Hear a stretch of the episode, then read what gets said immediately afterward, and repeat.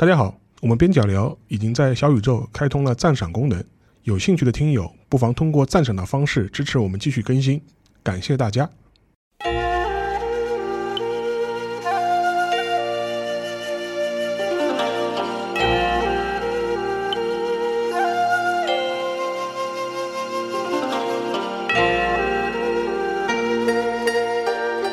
各位听友，大家好，欢迎收听本期边角聊，我是郑世亮。那本期跟我一起录节目的还有另外一位我们都很熟悉的主播，就是江源。大家好啊，小 P 啊，呃，这一期呢，我们要兑现我们一个承诺啊，就是我们之前聊那个阴谋论啊，然后我们最后做了一个预告，说接下来我们会顺着这个话题往下展开。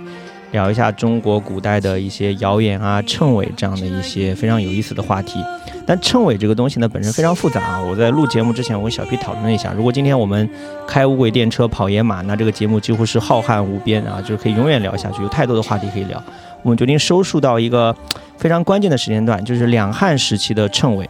就是从那个西汉，可能从汉初，就是从秦秦末吧，秦末汉初开始，一直聊到东汉末年，可能稍微带一些三国的东西。但我想，首先我们从一个呃最基本的话题聊起吧，就什么是谶纬啊？我记得我小时候刚开始，应该也是读三国相关的读物，看到谶纬，我是觉得莫名其妙，尤其“谶”这个字还很复杂。我觉得我们首先可以跟听友们解释一下这个概念的定义，好不好？好呀，大家好，我们今天讲的谶纬呢，其实是。呃，两样不同的东西，一个叫称，一个叫尾，而且称和尾本身还有不同的含义。尾比较简单，尾叫做尾书，这个尾书是和经书相对应的。我们大家。中学里面学这个语文课的时候，都会学到说有四书五经，四书五经，这个是儒家的著名的经典。这个当中的经书和伪书，其实在两汉的时候都很流行，是相对应的，都是对于儒家经典的一些解读和解释。对，只是比较有意思的是，当时的那些经书，其实啊，源远流长的流传到了现在，依然是我们在中学阶段需要读的，或者说是学术研究当中需要研究的对象，成为一个必要的历史文化常识。而伪书实际上在两汉的时候，它从这个文献的绝对数量上讲，其实是数倍于经书的。但是呢，这些伪书大多数都已经失传了，所以我们现在看到的伪书，它挂着一些看上去很玄奥的一些名称，有一些非常玄奥的一些啊段落，但是呢，已经不再是我们日常当中很熟悉的这么一些古典经典作品吧。对这个，我帮小 P 补充一下，《四库全书》里面讲过，他说什么是伪书呢？伪者，经之支流。其实我们平常经纬经纬，我们习惯说，可能没有去思考这里面的逻辑关系。你你从这边《四库全书》的解释就可以看得出来，就显而易见的伪是在经后面的，对吧？先有经，后有伪，所以所谓的伪书呢，就是经书的支流啊，只是它会顺着过去的那一套经学的那套思路会走得更远。啊，然后会发展出来一些我们后面会聊到的神神鬼鬼的东西啊，这个就是经和纬的一个区别。然后另外一个就是谶，就谶这个东西，简单来说就是预言，对吧？尤其是结合到一些很奇怪的一些怪异的现象，不管是自然的现象还是社会的现象，然后根据它来做出的一些啊未来的某件事情将要发生的预言，大致是这样的一个概念。对，说到啊秤呢，其实也可以再讲一个咱们今天话题的一个范围啊，正好借着呃，可能有些呃听友知道张衡这个大科学家张衡在历史上面有过一个非常有名的一个说法，就是说要主张禁绝称谓。嗯，当时禁绝谶纬的时候呢，说过几条理由，这个也是我们现在理解谶纬的一个啊起点吧。第一条理由就是说，谶纬其实是西汉末年才制造出来的，不是圣人之言，这个我们待会会展开讲。第二个呢，就是说谶纬的这个都是伪造的，而且是带有明显的欺骗性质的。嗯，第三个比较有意思，因为前两条其实就是一听就明白什么意思啊。第三条比较有意思，他说谶纬叫做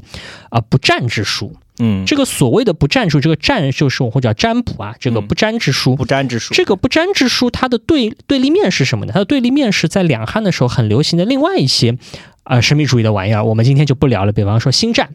这个诸葛亮夜观星象，对吧？这个星战怎么看啊？祥瑞、灾异，还有呢就是历法，对八卦，跟古代的天文学相关，对律历这些风角这些东西呢，术数这些东西是有理论的。就是在张衡当年的这个时代，这些东西有理论。那么有理论的这些东西，你大家可以想，就是它有理论有应用，大家先得有一个八卦啊，或者是周易的理论，再引申出一个具体的应用场景。那么这些呢，在张衡眼睛里看来呢，认为是一些比较比较可靠的东西。嗯，而秤这个东西呢，所谓不沾不沾的意思是它它没有来路，嗯，就是天上掉下来一句话。好像很很很神秘莫测，或者是很很有趣。那么这些呢，会在张衡的这个语境当中，会把它称之为叫做不沾之术。这个是称谓的一个被攻击的很重要的一个原因。嗯，那么实际上，我觉得我们今天没有机会来详细聊这个星战啊、术数啊这些东西，一聊又又是好多期节目啊。所以呢，我们今天聊的这个所谓的称谓，还是集中于一些。没来没由的这么一些话，比方说大家熟悉三国，可能我讲一个大家可能都听过的，叫做“代汉者当屠高也”。这个话其实在呃东汉之初就已经有，并且源远流传到了三国。这句话是哪来的？不知道。我们现在可以找到一些理由说啊，最早在某某伪书当中有这么一句话，叫做“代汉者当屠高也”。但是他为什么这么说？他背后的理论依据是什么？没有，它只是一句听上去很神秘的、很上口的一句话。那么这个话本身，或者我个人甚至觉得，趁这个东西的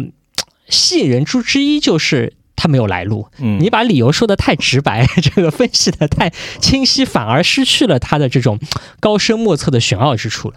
对。啊，刚刚小 P 讲到很多话题我们不聊的时候啊，之前我跟他讨论，他说过一句话，他说啊，如果本期节目点赞破万，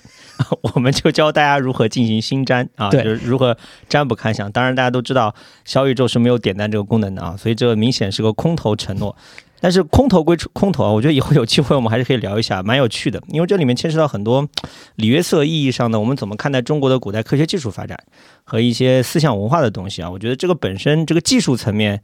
不是那么的重要啊，重要的是它背后透露出来的很多更加宏大的、更加有趣的东西啊。前面刚刚小 P 讲到了两个，呃，应该说是，呃，一个最著名的一个所谓的谶言啊，就是“代汉者当屠高”这句话，其实是源远流长，非常有来头。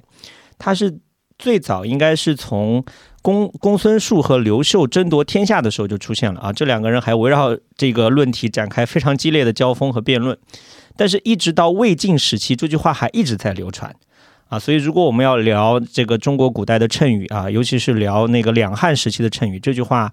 应该说是代表性的。但其实再往前追溯啊，就是当谶语。和伪书还没有合流发展成为称伪的时候，这个东西其实是在西汉末年，在那个呃王莽手中，差不多是告告大成啊，就是彻底的完成。但在此之前，其实谶语已经有很多了，有很多非常著名的这种啊来头很大的话，比如说，如果我们大家比较关心这种啊《史记》啊，尤其是关心它里面记载的秦始皇相关的事情，有一句话我们肯定都听说过，叫“亡秦者胡也”。这句话其实就很能体现出谶语的特征。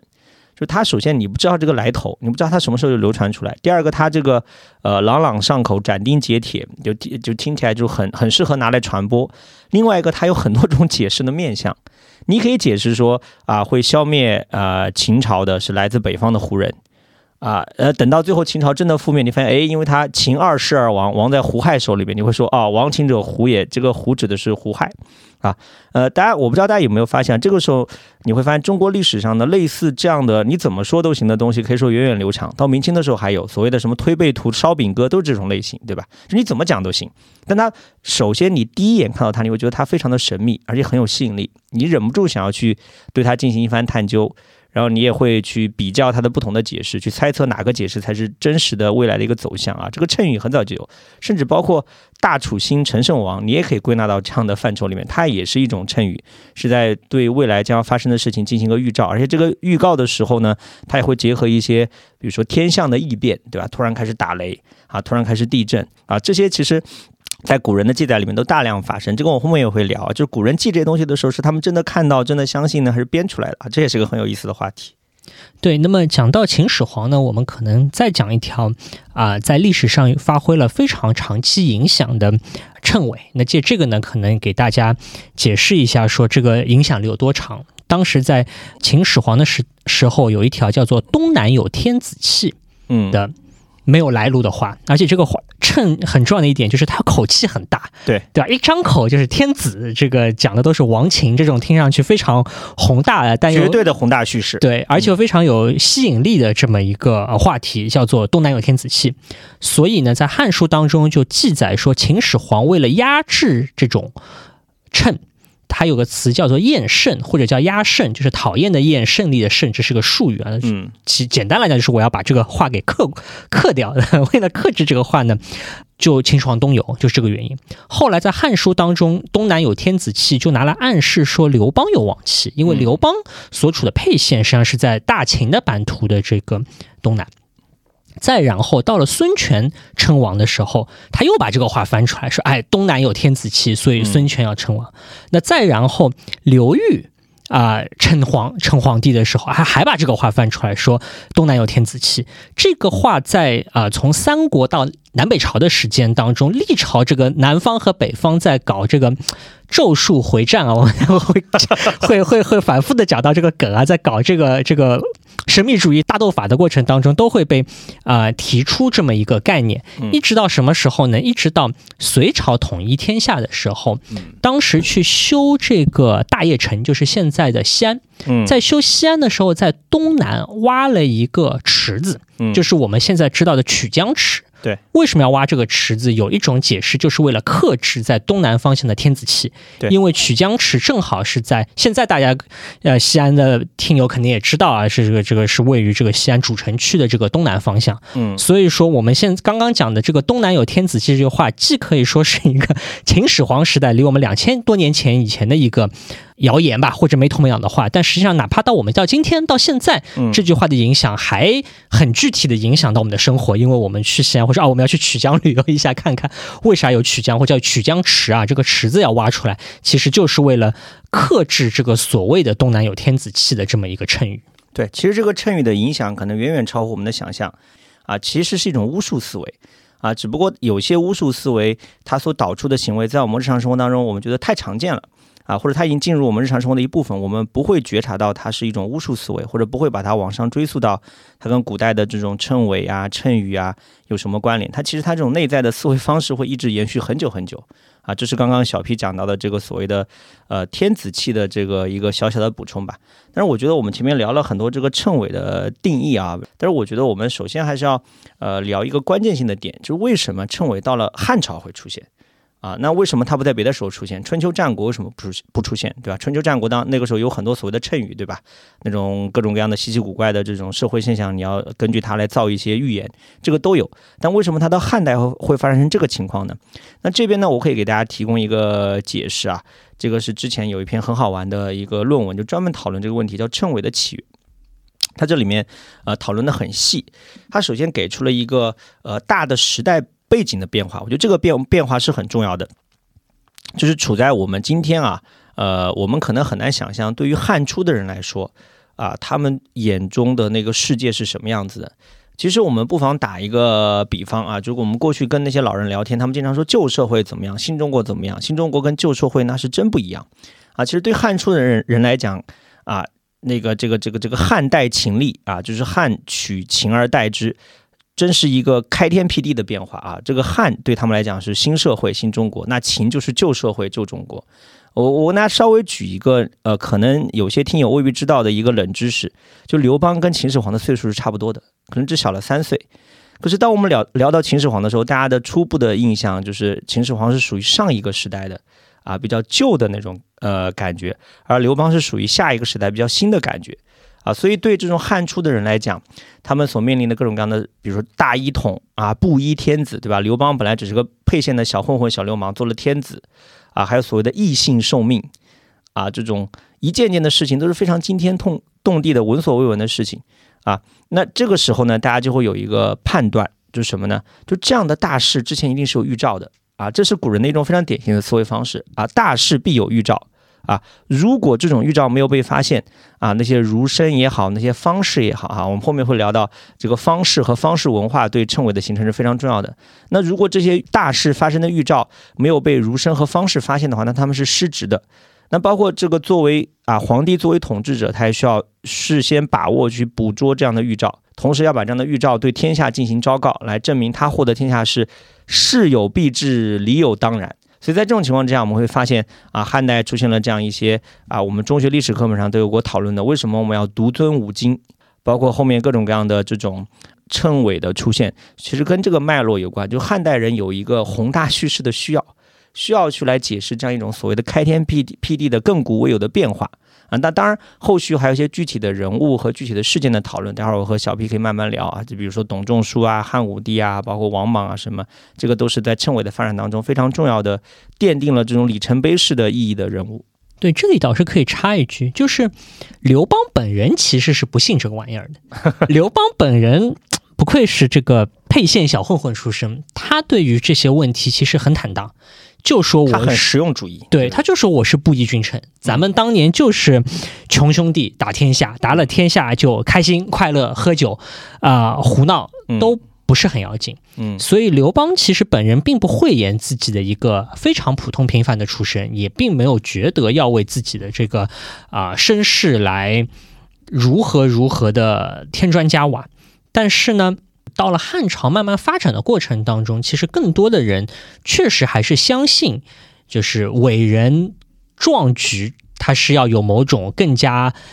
高高妙玄奥的事项在背后做支撑的。所以，比方说，我们现在看到《汉书》当中写的啊，刘邦的身世，就会说，哎呀，他要赶赶生，对吧？有一条龙如何和这个刘邦的母亲这个在一起生下刘邦？啊啊！刘邦他这个长相有多么多么奇怪啊！这个左边的大腿上面有七十二个黑子啊，有很多这个神秘莫测的一些异人异象。刘邦本人其实完全不在乎这个东西，他就觉得老子牛逼，老子拿了天下就完事儿了。嗯，但是呢，某种程度上，随着汉朝的发展，他有越来越强烈的这种。需要来制定它的一个更加复杂和正规化的礼仪和制度。嗯，这些礼仪也包括一些礼仪性的啊，如何朝见皇帝，如何作揖，如何驾车，服制典章啊。这个就是叔孙通当时帮刘邦搞的。搞完之后，刘邦说：“哇，我头一次知道当皇帝这么爽。”对，看了这东西还是挺棒的，挺嗲的这个玩意儿。对，那另外有一些呢，其实就是要为啊。汉家拿天下或者刘氏拿天下来制造出一些理论依据，就是我刚才讲的，你没来由的说他能拿天下，大家觉得不够味儿，你最好还是要有理由。那这个当中有很多的理论都是在这个过程当中啊，慢慢慢慢发展出来。比方说。汉是火德还是水德，对吧？他是五行当中哪个德？比方说刘邦本人的这个啊家庭出身到底有什么过人之处？嗯，是不是这个尧的后裔，或者是其他伟大人物的后裔？这些东西其实都在汉朝的啊发展过程当中，慢慢慢慢就被我觉得是趋炎附势之徒吧，或者是有意的或者无意的给制造了出来。嗯，刚刚小 P 讲到的武德忠实说啊，我本来想过我们今天节目要不要聊，但是如果展开讲又是个巨坑啊。这个其实跟称谓的发展是有紧密的联系的，因为本质上就像小 P 讲的，他们同样属于帮汉朝的统治寻找理论依依据，或者说建立统治合法性的这样的一种手段。那什么叫统治合法性呢？这其实是一个马克思韦伯的概念啊。通俗来讲就是说，呃，你不仅要通过武力打得人们口服。你还要通过一套说法把它说圆了，让人们心服。内心真的认你是那个真命天子，真的愿意被你统治啊？那武武德忠实说，就是呃，就是跟称谓就同样起到这样一个作用啊。我们就不展开聊。但这边正好前面小 P 提到了一个一个，随着呃汉代的发展，呃他们会炮制出一些刘邦类似于天降伟人这样的说法。我这边可以跟大家简单比较一下司马迁和班固啊，就特别有趣。司马迁是生活在西汉的人，是汉武帝时期的人啊。他那时候写《史记》，你会发现啊，他对这种刘邦也好啊，对这种包括刘邦之前的人物也好的评价都是非常直给的。啊，甚至带有一些会被今天的人说是公知式的那种语气啊，就是非常的，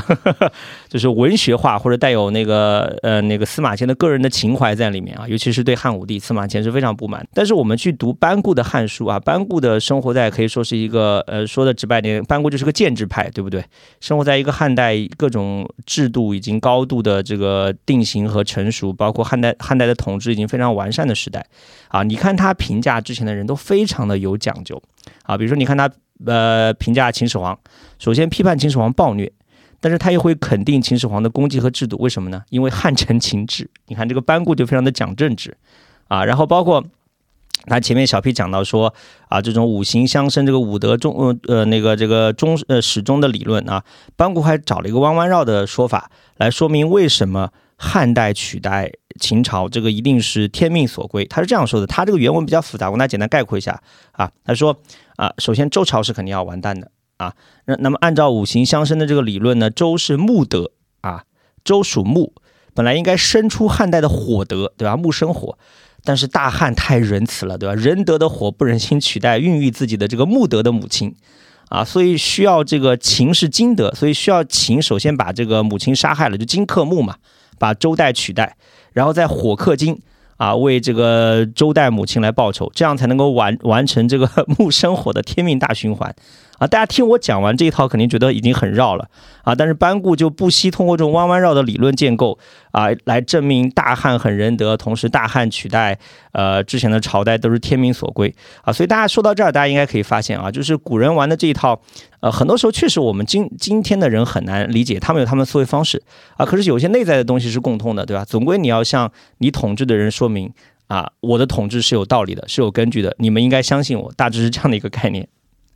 对，然后讲到五行始终啊，可能就紧接着啊前面后面的话题了。对，往前呢，不好意思，我们今天录节目之前跟郑世耀老师聊，就是说我们看那个 UP 主，对吧？这个讲三国要从西汉说起。我们今天这个也有点这个味道，就是我们本来想讲的是东汉的称谓，但是不知不觉往前追溯，我甚至要开始稍微带一点战国的这个话题。其实，在战国末年的时候。就是我们通常所说的诸子百家，其实是有一些河流的趋势的，而这个河流当中的一个很重要的一个河流的内容，就是所谓的五行之说。对，这个五行之说，无论是黄老也好，儒家也好，或者《吕氏春秋》我们一般称之为杂家也好，多少都相信一点。这种啊五行理论呢，解释了很多自然观现象，对吧？咱们通常意义上的儒家、法家都是高度世俗化的。但是呢，这个五行理论其实为大家提供了一个更宏大的一个呃宇宙的命题，或者是世界的命题吧。对。那么这套五行始终的理论，或者以五行为基础所建构出来的什么五个方位、五种不同的风向啊、五种不同的金木水火土、五种不同的时间等等的这些理论呢，到了啊汉西汉的中后期，就慢慢慢慢的得到了发展，并且成为了一种当时大家比较普遍相信的理论。战国末期，它只是某种学术理论当中的一种，准确来说是阴阳家的学术理论，阴阳家的一种比较受欢迎的，或者说大家普遍相对比较相信的理论。而到了你刚刚讲的河流，其实阴阳家跟儒家跟道家河流那种感觉。对，嗯，那么。到了这个汉朝的中后期的时候呢，那呢它就变成了一种好像是普遍的公共的知识了。你很难说它是属于哪一家的，或者说每一家的人在讲自己理论的时候，都会来借助这个五行的理论来服务于自己的这个啊政治立场或者说是学术。对，而这个当中呢，董仲舒就成为了我们待会绕不过去的一个人。嗯，董仲舒的做法呢，其实我们今天看会觉得很荒唐。他这种所谓的天人感应，说白了就是我们老百姓喜欢念叨的一句话，叫做“人在做，天在看”啊。因为天在看，天就会降下灾异啊，来表示对人做的这人惹下的这些罪过的一种惩罚啊。而且董仲舒还会应用一种呃神秘主义式的解释，比如他会解释春秋里面的各种各样的灾异的现象，都是因为人事做的不够好啊，就所谓的天人感应说，对吧？人做错了，天就会惩罚你。啊，我们今天会觉得这一套东西非常的荒诞，呃，就是会把它贴上一个封建封建迷信的标签。可在那个时候，经过董仲舒这样的一番改造，啊，你就会发现这种儒家的这种刚刚小 P 讲到非常世俗化或者比较理性的学说呢，它其实逐渐出现有一种向宗教神学的那个方向发展的这个趋势。而且这还不算最离谱的啊，这一套东西后面经过发展，经过了几位皇帝，最后到王莽手中定型之后，你会发现后续的理论家对孔子进行了魔改。啊，你会发现他们他们所描绘的孔子，仿佛亚瑟王传说里面的孔子一样，就是身高巨高，啊，腰围巨壮，啊，然后长相都像妖魔鬼怪一样，然后就会行一些神仙妖魔之事啊。就是为什么会有这样的发展呢？这个源头啊，或者说在汉代的这个源头，可以追溯到这个啊，董仲舒啊，用神秘主义对儒家进行的一种宗教神学式的改造。啊，但是再往前啊，前面小 P 讲的我同意啊，你要把三国聊清楚，你必须得往前聊东汉。我们今天要要要要把两汉的称谓聊清楚，确实得聊战国啊，我必须接下来抛出我的一个暴论啊！我前面跟小皮讲，我说我今天晚上一我我我我我在准备这个节目的时候已经非常嗨了啊！我这暴论叫做中华文化正统在山东，就今天我们互联网上山东已经成为一个被嘲讽的地域符号啊！这个我要我这期节目要帮山东的朋友要大张旗鼓的帮你们证明啊！为什么这样说呢？我刚刚这个讲法当然有调侃的成分，但是从另外一个角度来看，确实是这个样子的，因为我们讲到战国的时候的诸子百家的学说发展，其其中。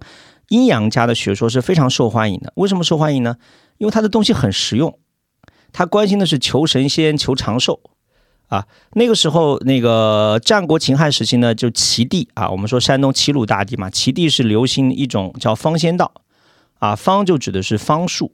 啊，仙就是神，呃，仙就是神仙之说啊。那么神仙说呢，就更加好玩，这个其实是相当于是齐国，就是齐地本土的一种神仙文化。那道理很简单，因为齐齐地靠海，啊，它既然靠海，它经常出现海市蜃楼，啊，我记得我小时候读《聊斋》里面，呃，有一篇我最喜欢的、印象也最深刻，是讲海市啊，用非常诡异的想象描述一个人走进海市之后的各种各样的奇异的遭遇。那你古人战国时候的古人，对吧？几千年前你生活在海边，经常看到海市蜃楼，你就会想象啊，各种各样的神仙传说啊，所以在这种地方，神仙的传说由来已久。那这个时候阴阳家他所提倡的这种。啊，这种你说是啊方术也好啊，或者是啊各种各样的这种求神仙的东西也好，就很受欢迎。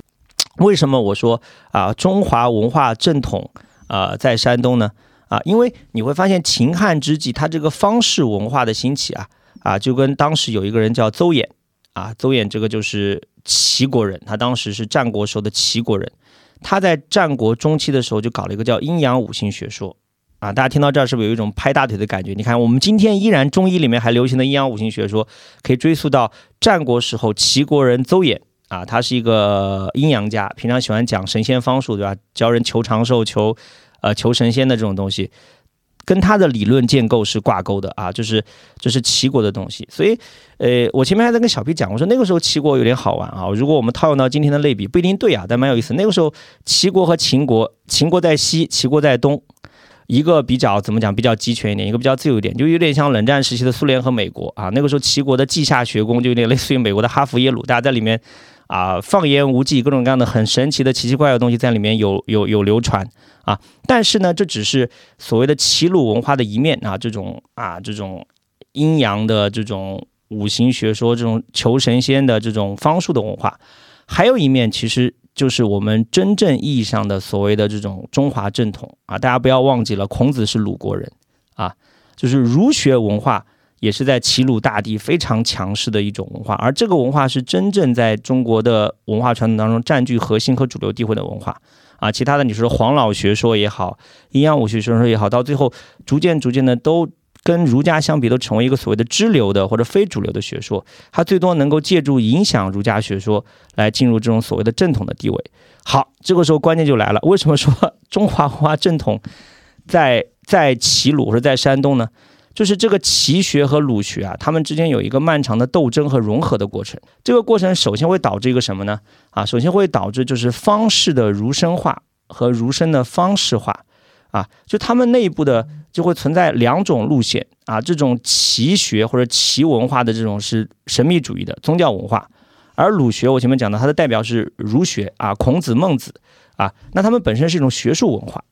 啊，那这个学说内部的这种比较理性的这种比较世俗的学术文化，这种比较神秘的宗教文化之间的啊互相斗争和融合呢，最后就出现一个非常非常有意思的点，叫做儒学的阴阳五行化。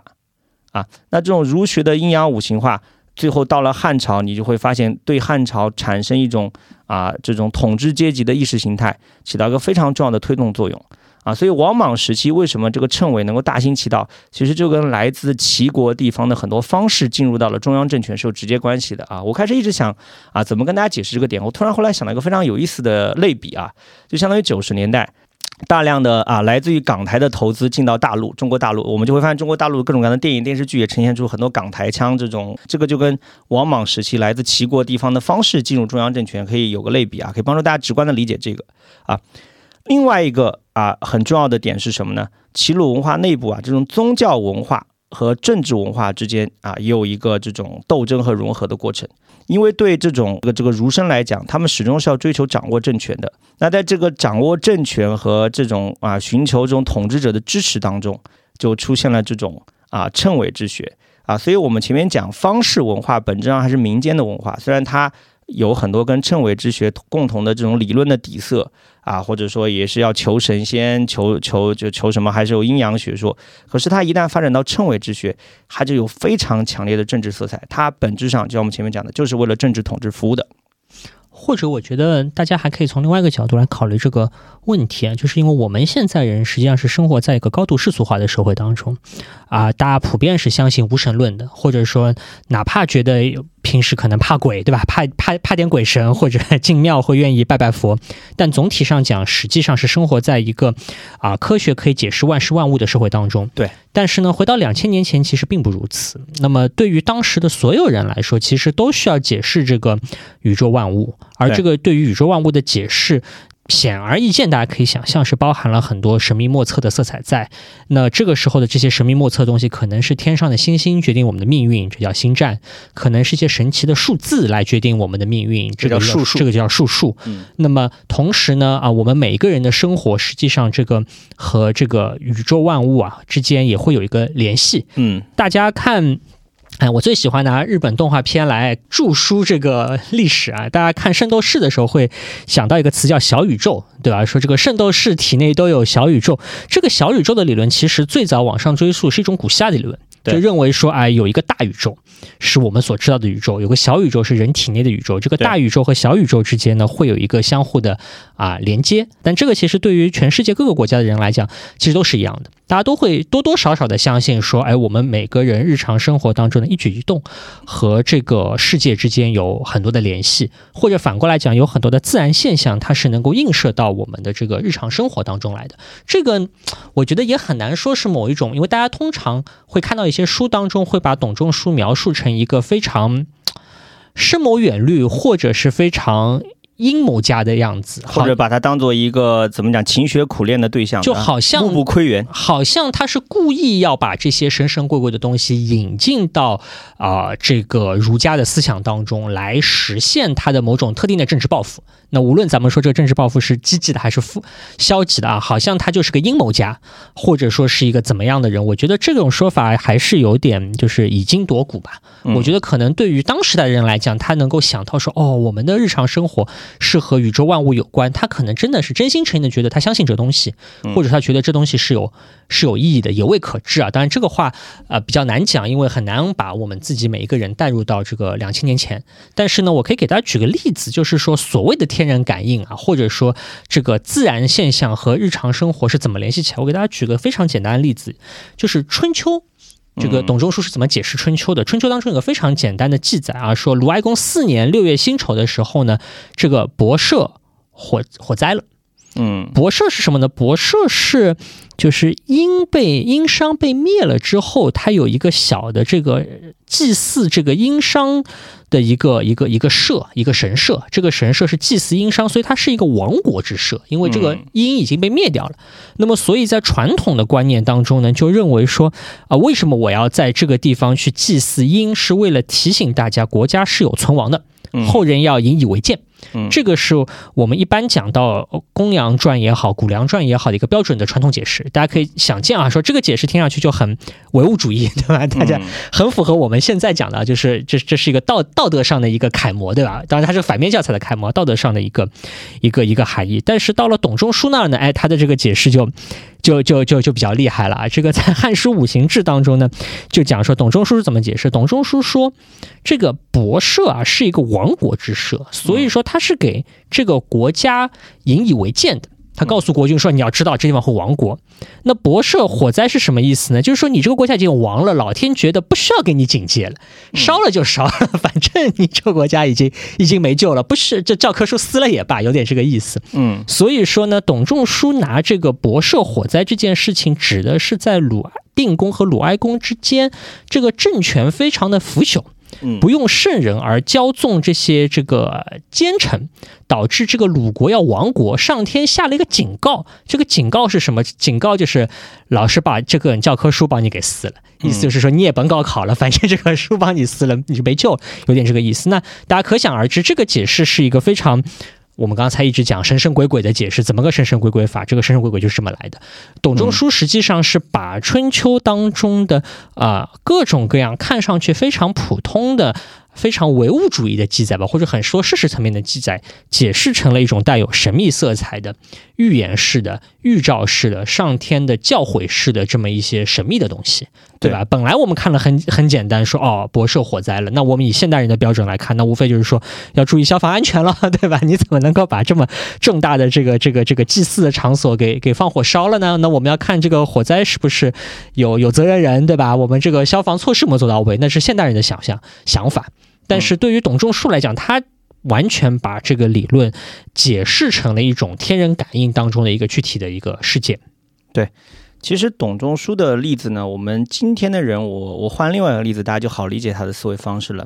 比如说某些我们很喜爱的人物，不管他是政治领袖或者是体育明星，他去世之后突然出现了下雨或者下雪啊，我们就会非非常感慨的说一句说啊，老天爷都为他或者上天都为他感到难过而哭泣。当然，我们今天这样说，更多的是一种情感的这种文学修辞性的东西，文学修辞性的东西，这种真实的、相信的东西会稍微少一点。但是，我们不妨想象一下，回到董仲舒那个时代，啊，把我们这种心中的那一点点感慨放大到十倍、百倍、千倍、万倍的地步，然后把我们心目中这种被现代理性和科学洗礼过的东西把它去掉，可能就是董仲舒那个时代的人的思维方式和价值观念。啊，我就这样。解释的话，大家可能会稍微明白一下，就董仲舒那个时代人们是怎么想的。就是因为我们今天的人啊，用马克思韦伯的话来讲啊，我们生活在一个理性化的时代。理性化的时代的特点啊，韦伯说的特别好。他说，就是我们对任何一件东西，哪怕我们不知道，我们也坚信我们一定可以通过某件方式或者某种手段去知道。啊，那古人显然不是这个样子，因为对古人来说，有太多的东西不知道。而且也很难找到原因去解释，所以有一个人提出一个，哪怕是我们今天看来觉得很荒诞的、很荒谬的天人感应，对他们来讲可能也是一种重大的理论建树。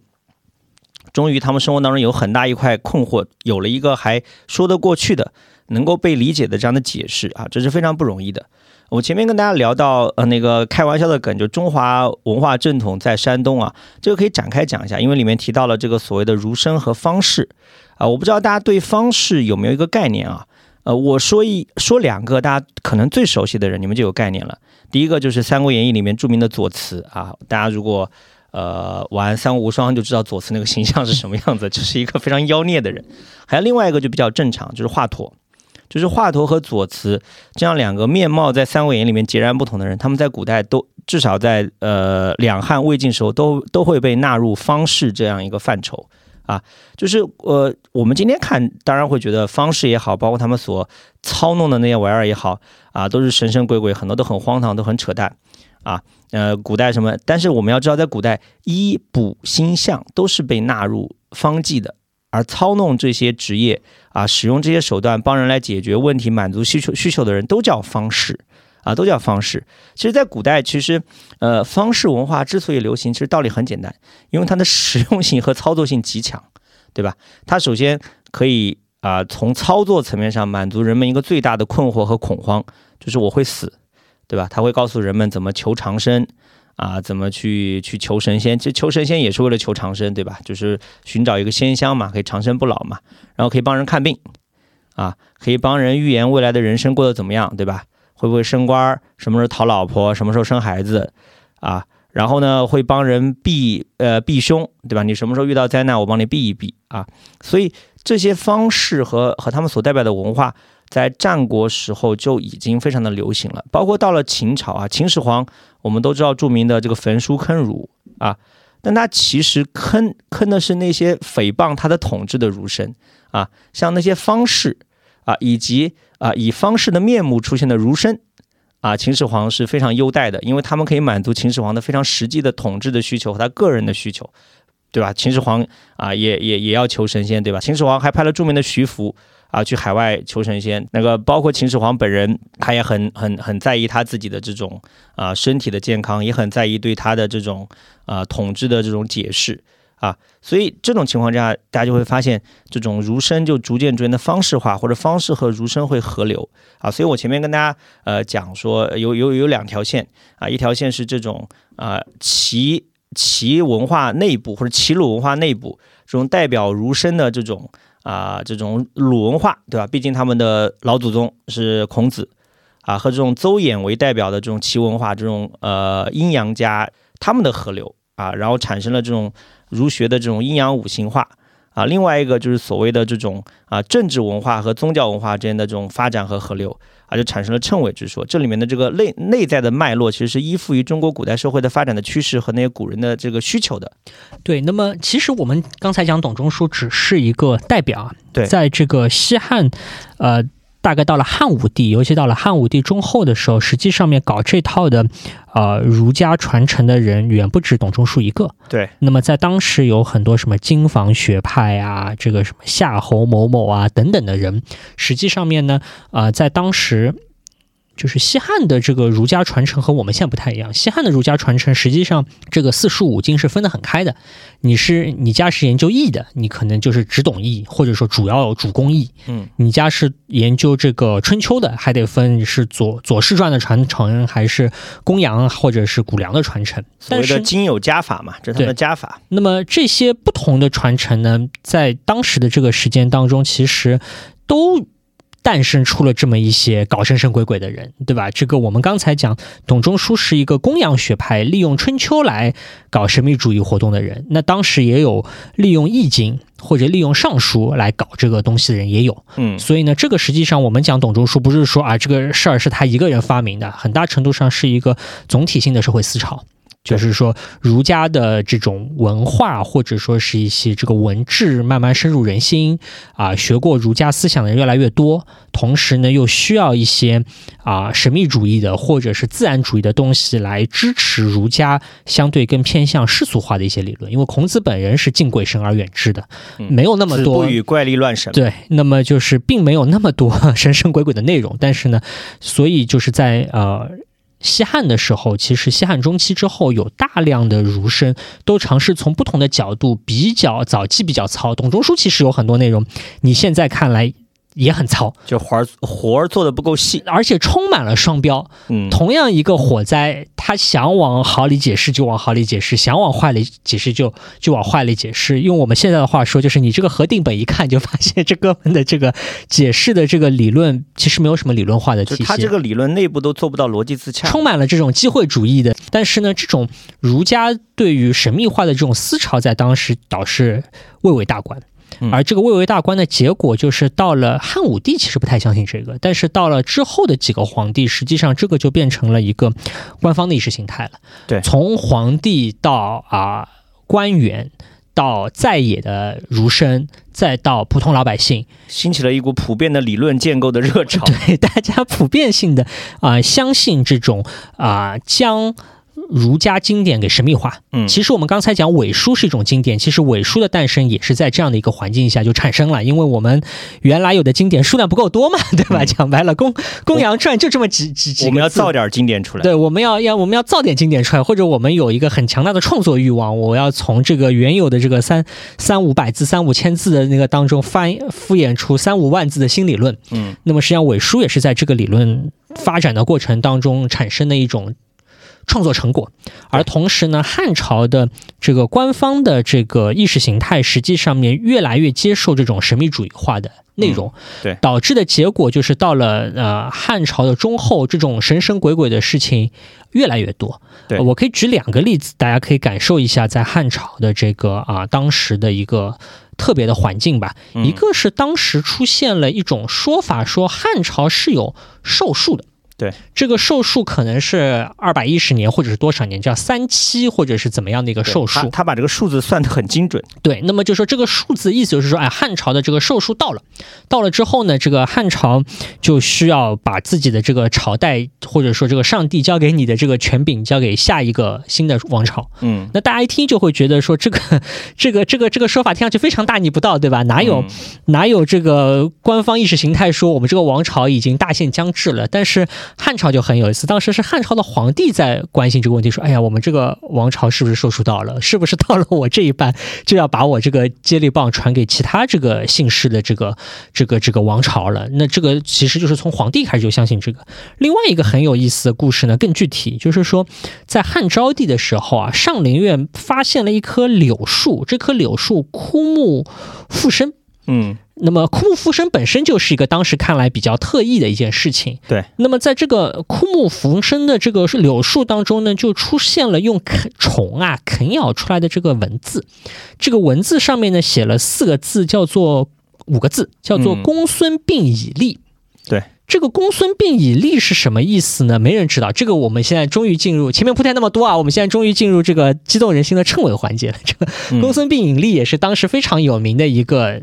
谶纬，因为你大家可以想象，这个谶言是出现在这个啊上林苑这个皇家园林的。那么这个公孙膑以立是啥意思呢？不知道。那么董仲舒的弟子叫做孙弘，当时就提出了一种非常大逆不道的观点，说这个呃，首先我们刚才已经铺垫了，说这个汉朝这个王朝可能快要完蛋了。嗯。那么枯木复生，其实就相当于就是说有一个啊新的王朝会这个起事。而这个新的王朝起事是什么王朝呢？是姓公孙的人家。那当然，这是公孙膑以立，大家可以想象到的最最最最直截了当的一种解释。这个汉昭帝要把这个地位禅让给姓公孙的贤人。那么，当然这个解释大家可想而知啊，是一个妖言。所以呢，董仲舒的这个徒弟孙弘实际上就是被以妖言惑众的这个这个这个这个罪名杀了，就被杀掉了。嗯，那么妙就妙在这个，等到这个历史的车轮再往后转啊，等到霍光废除了这个啊刘贺之后，迎立了新的汉武帝的曾孙刘病已来当宣帝的时候，大家突然发现说，哎，这个叫刘病已的人是汉。武帝的曾孙，那这个公孙膑以利这五个字，好像是正正好好，嗯，不多不少的套用在这个啊宣帝的这个身上。对，那么所以大家当时。我我相信现在大家讲这个话也会想说，世界上怎么会有这么这么巧的事情？因为这个是一个啊，前面因为有孙红被杀的事情啊，肯定不是事后作假做出来的假。对，就是这个前面有一个预言，后面有一个印证，而且这个印证看上去字句非常的契合。那我们现在看上去都觉得好像很巧，那当时的人看到这个东西肯定是觉得更加。震撼不已吧？那这个其实也是当时的整体性对于谶语的这种啊信赖或者说是迷信当中的一个很典型的例子，就是所谓公孙并已的这么一个一个一个谶。对，呃，前面小 P 讲的这个这个谶呢，其实它有一个前置的前提，就是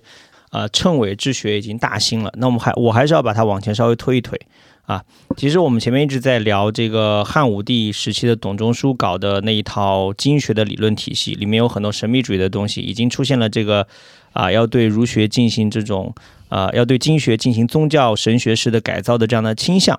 那毕竟只是倾向啊。我们如果比较熟悉这种过去的这种中学历史课本的论述，我们会会讲到说啊，汉武帝独尊儒术啊，然后通过董仲舒呢。啊，来来来，以经学来论证汉朝政权的合法性啊，大致这样的说法。那这时候就有了个问题，那既然已经有了这种经学来进行合法性的论证，那谶纬为什么他会有这样的需求来发展呢？这就来到一个关键，就是王莽是篡汉的啊。那王莽既然是个篡位者啊，他就有两件事情是一定要做的啊。第一。他对汉朝的这个呃地位的篡夺呢，他是委托这样一个尧舜禅让的旧例。换而言之，就是他必须首先承认汉朝这个合法性的地位，然后他才能说啊，我自己受到汉朝的这个禅让是顺理成章的啊。另外一个，那汉朝的合法性既然是由经学来进行论证的话，那你王莽来来来受命。那你就不能继续沿沿用经学了，你要在这个经学的基础上更进一步啊！所以王莽这个人确实很有意思啊。现在有很多说法说王莽是个穿越者啊，又搞了一些呃貌似有的没的论据。其实站在一个比较怎么讲，比较符合历史真实的语境的一个解读呢，其实王莽各种各样的行为都是围绕他作为篡位者的这个角度展开。啊，比如说我之前跟那个浙大的这个妙哲教授我们聊过，他当时出了一本书很好，就他当时是讨论这个两汉时候的这个艺术啊，叫从灵光殿到武梁祠啊。后面我就问了他一个问题啊，我说我读完你这本书呢，你最有意思的一个评价是对王莽的评价，就对王莽是高度肯定嘛，说甚至说王莽是中国艺术史上最重要的人物，他给这种中国绘画的传统确立了一个流传千年的这样一个方向。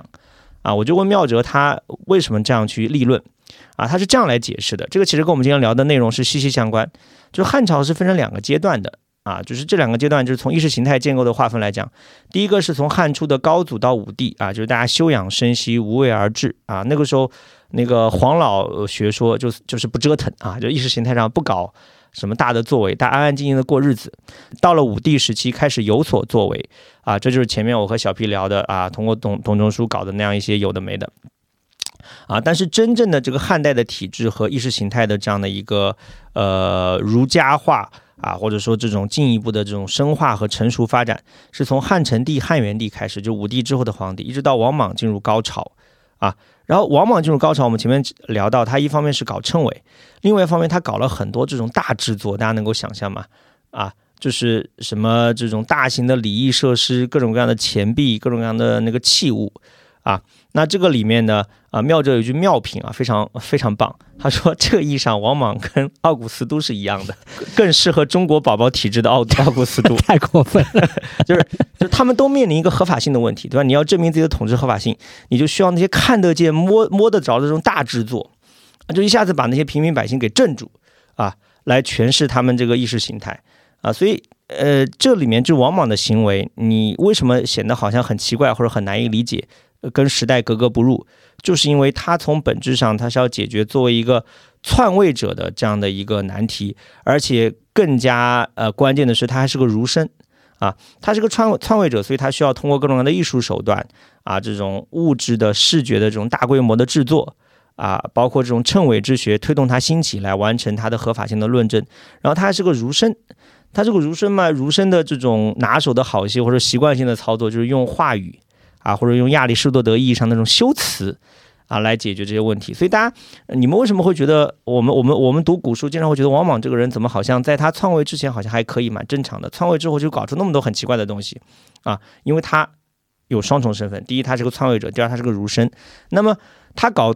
称伪之学，他怎么搞呢？他其实就会啊用那种典型的那种儒生式的方法。啊，就是如果说之前的称谓可能还是不上台面的啊，可能是这种民间流传的，你说是歪理邪说也好，或者是那些呃野路子也好，那到了王莽手里面，他就会搞出一套理论化的、体系化的东西，然后追求这种逻辑的自洽，然后甚至会有意识的炮制各种各样的这种啊，从各个角度来论证他这个呃接受这个刘家对吧？接受这个汉朝的禅让是顺理成章的这样的操作。啊，所以前面小 P 吐槽说董仲舒这个活儿做的很糙，那到了王莽手里面，这个活儿就做的非常精致化了。对，而且王莽，王莽不仅精致，而且王莽就是量大管饱。对我，我给大家报报一下菜名啊，王王莽这个就是应该这样讲。我们前面先先先拉回前面的话，就是因为儒家的这种神秘化或者方术化到了汉末已经是一种主流，嗯，所以呢，往往这个大儒实际上本身也是这个。妖术大师，或者是他掌握很多这方面的知识，神秘主义大师。所以呢，他在当时这个他本人啊，总结说他为什么这个新朝可以取代汉朝的时候，他一共列了这个十二个不同的这个符印。嗯，这个当中就包括铁器，对，石龟、鱼符、文龟、玄印，什么茂林石书、玄龙石、神井、什么太神石等等啊，这个。当然，因为这个可能比较拗口啊，我现在只能给大家来念一念。那这还不算完啊，更厉害的是王莽。王莽其实在称帝之前，加九次之前，就说这个众祥之瑞七百有余。嗯，而且呢，他为了证明说这个新时代汉确实有这个这个天命安排啊，这个他还派了人写了这个福命四十二篇，公告天下。这个四十二篇符印当中讲了哪些东西呢？我我报前面，第一个叫做贵女新天下，第二叫梦月入怀，第三叫黄龙建成记，第四叫黄龙建新都，后面还有雌鸡化为雄，凤凰来仪，井水谣，黄绝谣，西王母传承，啊，南蛮县志，神爵降级，黄知县犀牛，嘉禾之瑞。啊，何不重自身？东夷王凤国珍，武功丹石，啊，等等等等，八骏十牛，扶风雍石，就是突出一个量大管饱，这个全国各地，这个大江南北，反正你能够想到的花样，它通通给你啊，动物的、植物的、这个山石的，嗯啊，少数民族的、这个神仙的，不管，反正龙也好，这个鸟也好，反正就是林林总总有四十二个。那么大家可想而知，在当时的一个整体的社会环境，我觉得王莽他也不是说脱离于自己的社会环境，自己搞发明创造，就是在大家普遍非常相信这种神鬼玩意儿的这个时代呢，王莽实际上是把这件事情做到了某种登峰造极的极致吧。嗯，我觉得王莽可以说一句话：没有人比我更懂祥瑞，没有人真真的没有人比他更懂，而且刚祥瑞。刚刚刚那个小皮在报这祥瑞的时候，我就在笑，因为我就觉得这传统异能。大家会发现，中国历史上王莽自从王莽搞完这一套之后，所有的人但凡要玩什么禅让，但凡要玩这种东西。都会去抄王莽的作业，就王莽已经奠定了所有搞这一套的剧本，就没有人能够超出他的范畴。对，因为我觉得王莽已经把你能想到的所有花样都已经算进去了，那还包括什么哪里的河里面捞出来了一只乌龟啊，哪里的这个山里面又挖出来个什么，这个都不一一而足啊。但至少就是说，在这个汉和新所交替的这个年代，实际上是一个。迷信活动秘密蔚为大观的时候，这个当中的论证，包括我们刚才讲的称谓，也包含很多其他，嗯啊各种各样的这个神秘色彩的东西，其实都含在里面。对，也包含这个啊王莽这个我们刚才讲五德始终，对吧？王莽说这个新朝是属土，嗯，还说要改这个历法，这个历法还要。这个数字啊，这个数数也是有讲究的。王莽这个数数是崇尚这个六，一二三四五六的六这个数字啊。对，啊等等，还有很多的称谓啊，这些东西不计其数。嗯，那么用这样子一整套的东西呢，我我的感觉就是一套组合拳，反正总有一款适合中国宝宝吧，对吧？那么就就。我觉得他在篡汉或者代汉的这个时候，应该讲是相当成功的。嗯，这个过渡实际上是很丝滑的一个过程，好像有一种水到渠成之感。虽然就是最后渠成的那一下，我觉得发力过猛的这个 就把这玩脱了。对，这个最后的感觉有点重啊，他怎么弄出那么多的祥瑞出来？但是呢，发力过猛不会发力过猛，他这一下搞的呢，实际上导致的结果就是在两汉之际，实际上面这个全社会非常非常普遍性的。啊，就是相信这个称谓之术，嗯，相信各种啊迷信玩意儿。那么这个当中其实还有一个呃，可能和后面就有有关的一个内容。我们因为后面紧接着就讲刘秀了。其实，在王莽他在搞这么多的这个这个祥瑞称伟的时候呢，也给自己。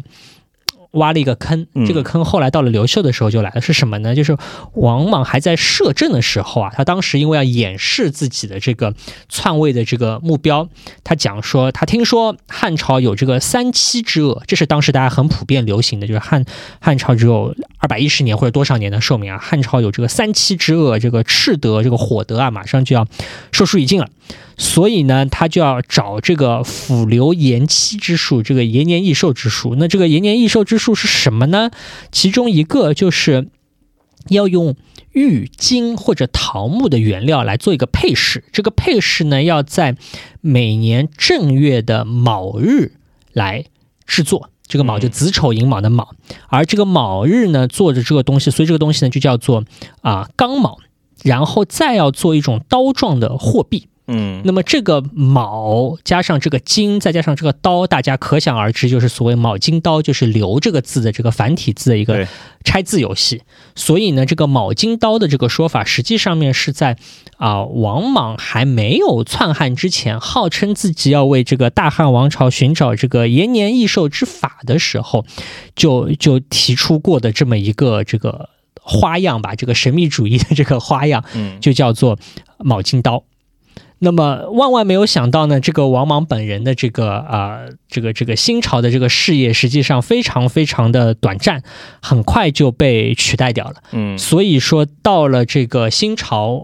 晚期这个跌宕起伏的这个这个天下大乱的时代又开始的时候呢，就有非常多的刘氏子孙重新捡起了这个卯金刀的这个谶语，来主张说刘氏还是拥有这个啊。天命的，嗯，这个所谓叫金刀秤，这个金刀秤或者叫卯金刀的这个谶语呢，就成为后面那茬刘秀起事的时候非常非常啊重要的一个依据，以至于到了刘秀称帝，我可以把后面的结局，大家大家都知道了，这不算剧透了，就是等到刘秀称帝的时候，实际上他在这个给众神写的这个注文当中，就明确强调说，他之所以能够称帝当皇帝的原因，援引了一个叫做啊元神器的东西。经讲的就是这个卯金刀的卯金之称，实际上很快这个自己给自己挖了坑，就自个儿就掉进去了。说到这个呢，其实呃，我的朋友啊，就是张向荣，他有一本这个非常畅销的这个呃历史非虚构，就叫《祥瑞》嘛，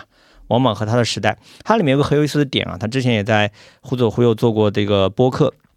呃，我不知道各位听友注意到没有啊？如果没有注意到，可以去听一下。它里面就讲到，他说，其实我们今天很多批判啊王莽的这个点呢，其实并不太公平。啊，因为同样的事情，刘秀也做了，做的不会比王莽少 啊。比如说，根据称谓来来来来改地名啊，或者根据称谓来任命官员啊，或者做各种各样的就是我们看起来很荒唐的事情。其实我他当当然他这个点当时没有做过充分充分的展开啊。站在我的角度会觉得，就像前面小 P 讲的，就其实我们很多时候批判王莽，我们不能只是就王莽论王莽，我们要把放在一个时代当中做比较。啊，做一个这种横向的比较，你会发现王莽在那个时代好像也没有特别过分。就像前面小贝讲，他只是把当时很多民间流行的非常笃信的东西做了一个极大城市的演绎和这种对民众的饱饱和式轰炸。啊，他并没有比刘秀更迷信称谓。啊，我们接下来讲的一段是我们非常就是预。录节目的时候，觉得要给大家就是比较啰嗦啊，或者比较详细的讲的，就是啊，刘秀在这个逐鹿天下、争夺天下的时候，和这个当时割据四川的公孙述之间进行的。咒术回战，这个真的是咒术回战，就是真的是用魔法对抗魔法，用魔法对抗魔法。这个当时我们先先说公孙述做了什么？公孙述这个这个都是在《汉书》当中啊，这个正正史当中明明白白写着的玩意儿啊，在《汉书》当中的记载就是公孙述在称帝，他也称帝了。他称帝的时候呢，进行了为自己的称帝进行了一系列的啊学术论证，说要以这个福命鬼神瑞应之势，还要望引趁计。嗯，说这个先说孔子作《春秋》为赤至而断十二宫，明汉至平帝十二代，历数尽矣。就是说，我觉得你还是翻译成白话文吧。对，白话文的讲法就是说，他先说这个公孙述啊，做了很多福命的，嗯，神神鬼鬼的或者祥瑞映衬的事情，然后呢又。引用了这个这个称啊，他第一个引用的东西说什么呢？说孔子做春秋的时候呢，说叫做要要要为赤制而断十二宫，这是个反正是个说法。嗯，那么汉朝呢，这个赤呢就是那个红色的赤，这就是制度的制，这也是个称谓家喜欢搞的一个对孔子的这个比附的说法。对，那么汉朝呢算来算去呢已经十二代了，所以呢这个孔子当年复。批给汉朝的这个十二代的这个额度呢，已经用完了。嗯，那么一个姓呢，不能再受命。然后又引用了叫做陆运法的一个称当中，叫做废昌帝立公孙。这其实我们刚才讲到的公孙病已立啊，后面也会再讲到。再然后呢，又叫扩帝相，又有一个叫做帝轩辕受命，公孙氏卧。所以他就引用了。一堆各种各样的这个啊称谓，然后还讲到说这个西方是这个金德，这个金德可以继承这个王莽的这个新朝的黄色的土德，嗯，所以呢，这个金德代替土德呢，也符合这个五行的这个理论。对，那么再说他这个手上啊有这个纹路，这个纹路呢，这个很神奇，嗯，那么总之就是也是饱和式轰炸吧。刚刚我也列举了很多各种各样的东西呢，写这个信，然后全国传播。然后，因为有这么一些性全国传播呢，这个刘秀就感到非常的麻烦。于是呢，刘秀就写了一封信给公孙述，这个应该都是公开可见的啊，这个不是一个私信，其实更像是一个文宣的文章。嗯，并且呢，对于啊刚才我们列到的这一些东西当中呢，进行了非常具体的学术反驳。嗯，第一啊，刘秀说这个所谓的称言公孙，这个讲的是宣帝。就是刚才讲到刘病已这个事儿是老早已经有人映衬了，跟你公孙述一点关系都没有。嗯，第二个说，现在大家有一句话叫做“代汉者当屠高”，对，这个很流行。然后他说：“那那你也不高呀，你跟你有什么关系？”就这个这个反驳非常的直给，或者说就是有那个直非常侮辱这个公孙述说说说君岂高之身也？你长得高吗？你不高，你凭什么带汉？嗯。第三条说，你又用这个掌手掌上纹路来作为祥瑞，王莽做的事情有什么可效仿的？嗯。那么，所以你可想而知，就是 这这个完全是一个啊学术讨论活动。嗯。那么，在这个学术讨论的基础之上呢，刘秀也进行了自己的这个啊大规模的这个宣传攻势或者这个咒术攻势。这个咒术攻势当中最最有名的一条谶语叫做“刘秀发兵补不到”。嗯，这个刘秀发兵补不到，具体是啥意思也也不知道。但是就是刘秀发兵补不到，四夷云集龙斗也，七四七之计火为主。嗯，这个是当时就是非常广泛流传的一个谶纬，那么就被刘秀拿来论证，说自己可以当天子。嗯，那么还有一条更加直白的一个谶纬，就叫做刘秀当为天子。嗯啊，这个秤这个就比较糙一点，直白到不能更直白了。但是这个秤还可以再引申讲一个故事啊。这个秤，当然听了这个秤，大家会觉得说这个是刘秀自己为自己编造出来的，也有一些人这么相信。其实有个非常传奇的故事。但是大家如果回到，就是大家如果相信《后汉书》写的是真实的话，《后汉书》当中的写法还讲了一个轶事，说在王莽末年。当时这个刘秀和他的哥哥刘伯升还在渊城，还没有起兵的时候呢，来了一个叫做邓成的人。嗯，邓成是一个这种算命看相、搞称谓的这个，也是个方士嘛，方士名家。嗯，他们就在那儿闲聊。那么闲聊的时候呢，就讲到说，哎，我们有一条很流行的称，叫做刘秀当为天子。那么当时在座的人就说，哎，这个话呢，就是说给当时的这个国师。刘秀听的这个国师其实是刘歆，嗯，但是刘歆不知道为什么把自己的这个这个名字啊从刘歆改成了刘秀，那么所以大家说哦，刘秀当为天子，既然有这个称，那这个称肯定是是是是讲给这个刘歆听的。刘歆是当时天下第二人吧，或者天下第三是非常有名的人。只有光武帝开玩笑的说：“哎，你们怎么不知不不觉得这个称是说给我听的呢？”然后当时在座的人呢都。哈哈大笑，哄堂大笑，觉得这只是一个有点像我们现在讲的名人年轻的时候的这个趣闻轶事。嗯，那么主要是那个时候刘秀的人生阶段还处在什么娶妻当得阴丽华，做官当做执金吾那种人生阶段。早期早期人生阶段，还没有想到将来会当皇帝。对，那么当然这个故事因为是在《后汉书》里面写的，也有可能是后世这个啊编排出来的。嗯，但是呢，大家听了这个故事也能够假定说这个故事是真的，或者大家听了这个故事也可以想象，就是说，一来当时这个。说秤聊秤，这个是非常流行的一个风尚。二来呢，就是大家也会拿这个东西来开玩笑。那么第三个呢，实际上就是这个印秤这个事情，其实是个很很神秘莫测的一个事情。嗯，你也不一定知道这个秤就一定印到你的这个头上来，因为在当时出现这个所谓刘秀当为天子这个称语的时候，实际上面还有一个远远比刘秀更有名的大人物，对，就是刘歆。对，刘歆是那个时候的国师级别的人物。啊，如果大家对近代思想史了解，大家会知道，就康有为他老人家做的一个《新学伪经考》最著名的论断，就是讲很多经典都是 刘歆伪造出来的。啊，说是刘歆为了为王莽这个篡汉来就是粉饰、编造或者篡改了很多这个儒家经典来做这个鼓吹文章。那么，所以呢，这个至于刘星为什么改名为刘秀，有不同的说法。有说法就是说，刘星自己偷偷摸摸想做天子，嗯，就要把自己的名字改成刘秀来映衬。这个很蠢啊，因为你改名字大家都知道啊，对吧？那么这个动机很难站得住脚。对，那么还有一些解释是说，刘歆改名是为了避一些讳，也有一些考证更复杂一点，说这个原来这个“歆”字跟王莽当时当皇帝的时候的某些这个。避讳所目的，所以改成了刘秀，甚至还有说这个“秀”这个字本身还可以啊解读出其他不同的含义，因为刘邦叫刘季嘛，对吧？这个“季”和“秀”这两个字实际上这个字形还是颇像的，所以说这个改成刘秀这个字还有一些别的含义，或者也有人解释说这个刘秀当为天子，其实跟新或者我们知道的东汉的刘秀毛关系都没有。其实刘秀当为天子是为了刘邦夺天下这个粉饰所编造出来的话。那这个是不同的很具体的学术考证啊，我们在这里也不做这个具体的辨析。那么举这个为例，只是给大家解释说，哎，这个在啊。刘秀光武帝夺天下的时候，实际上是处在一个，就是为了争夺天下，不仅要有这个军事武功，还需要对每一条谶语做非常详细的论证论述的这个这个时代。大家会为了这个啊，公孙并以立到底是立在谁的头上，或者说要为了代汉者当土高，到底这个人长得高不高这种问题进行非常严肃认真的学术讨论。嗯啊，前面我提到刘秀的时候讲了一个梗啊，这个梗我帮大家稍微展开解释一下，叫仕宦，仕宦就做官的意思，仕宦当做执金吾，娶妻当得阴丽华，啊，这阴丽华嘛，就是刘秀就后来就他的结发妻子啊，后来被封封为皇后。这个执金吾呢，简单来理解就是首都，就是北京公安局局长，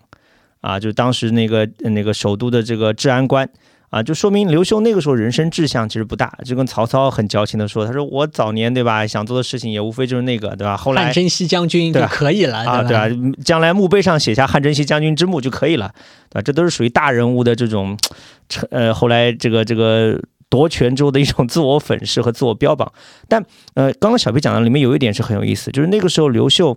就这个整个的故事好玩就在于说，那个时候的刘，如果呃《后汉书》的记载是真的，那个时候刘秀确实啥都没有，只是个小人物。包括他后面为什么大搞称谓，也是因为他跟当时天下纷争当中的诸多想要做皇帝的人相比，他其实并没有什么优势。对，不管是血统上还是实力上啊，所以这个时候我们回看这个谶语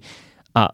不要说古人，我们今天都会觉得哇，是不是真的冥冥之中自有天命在支持刘秀？因为刘歆改名字这个事情，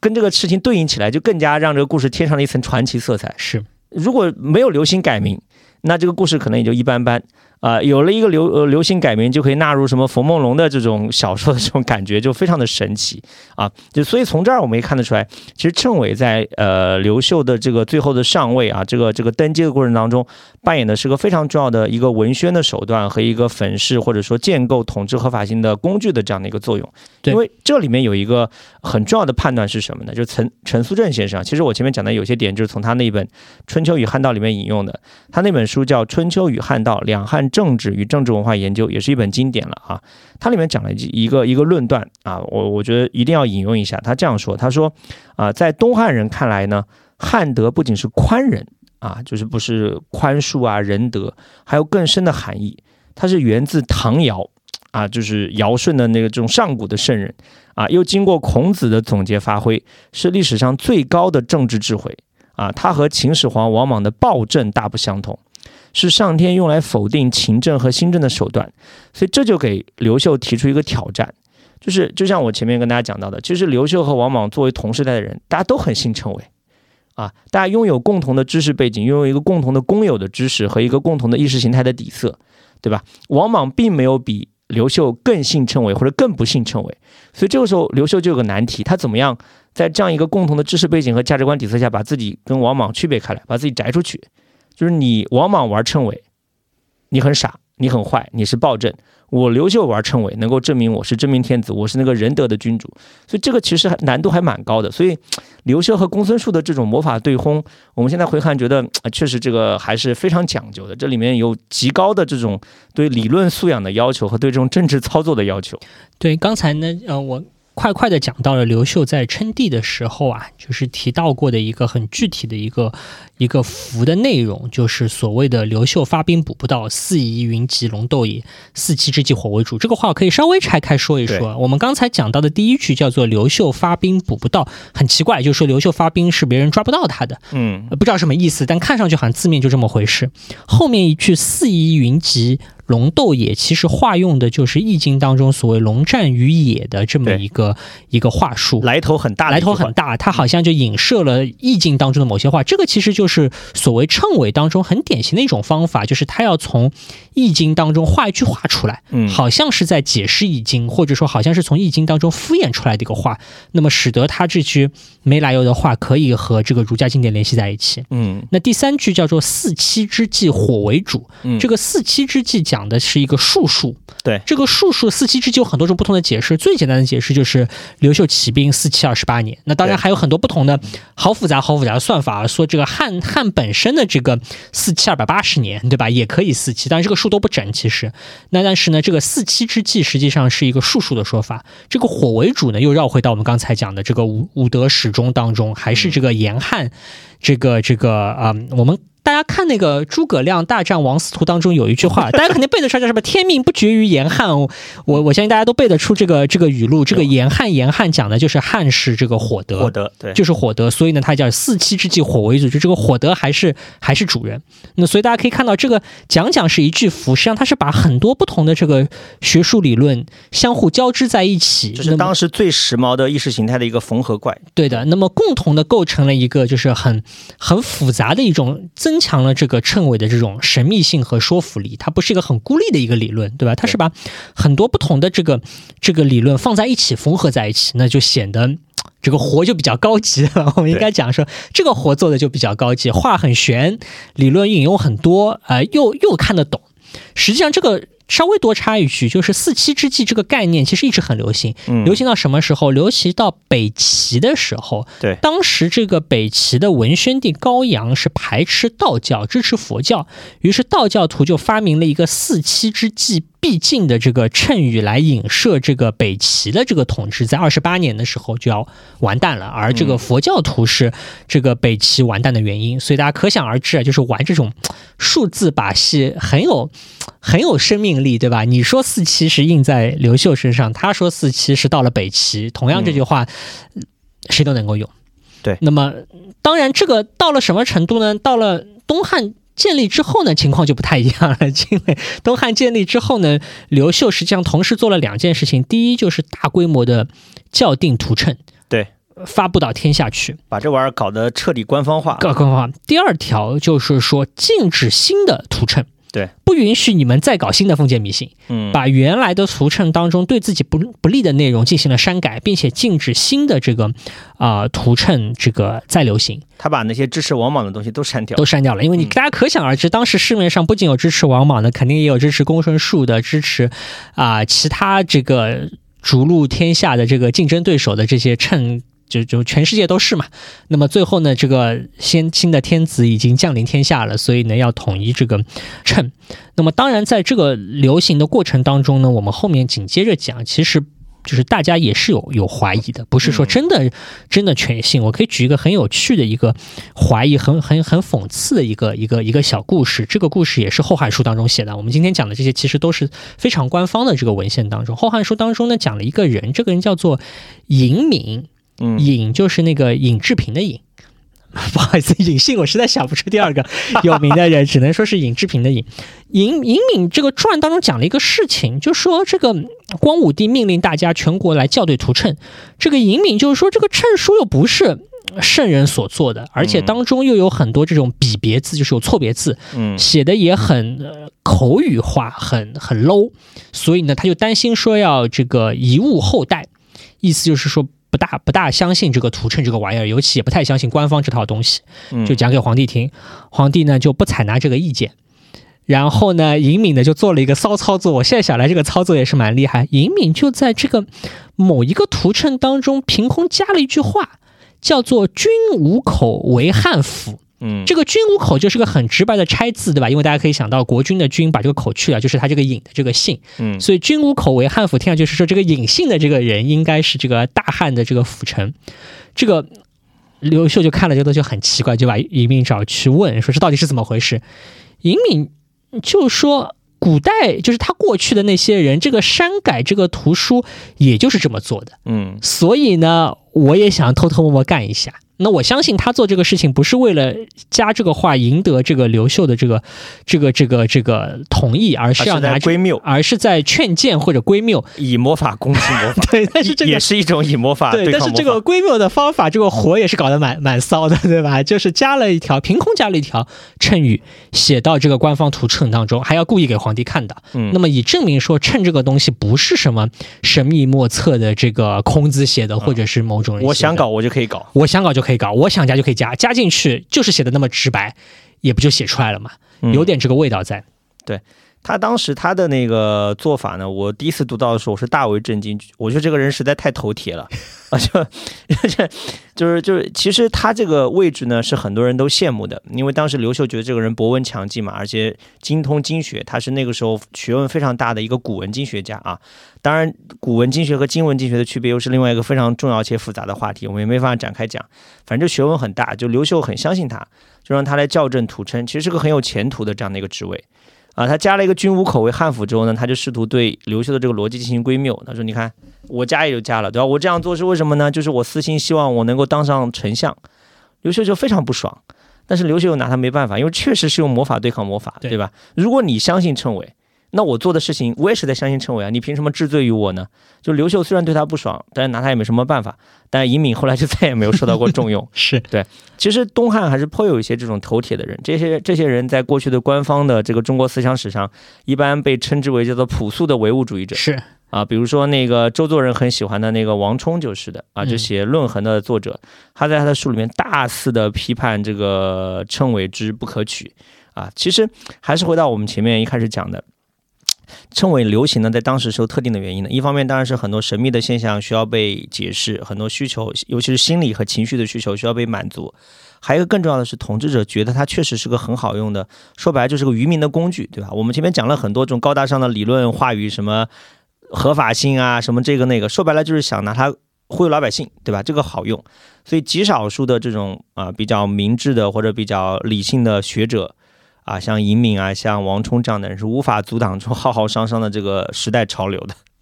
是，但但话又说回来啊，我觉得这个当中也是一个，其实我们去理解不仅是中国古代，理解全世界的这个呃古代史的时候，其实都会有这个问题，就是啊，他们相信这东西嘛。对，我记得以前我还看过一本小书，叫做《希腊人相信他们的神话》嘛。嗯，这个就和光武帝相信那些谶语嘛，也是很像，对吧？就是这个问题，当然我们没有一个答案，我觉得。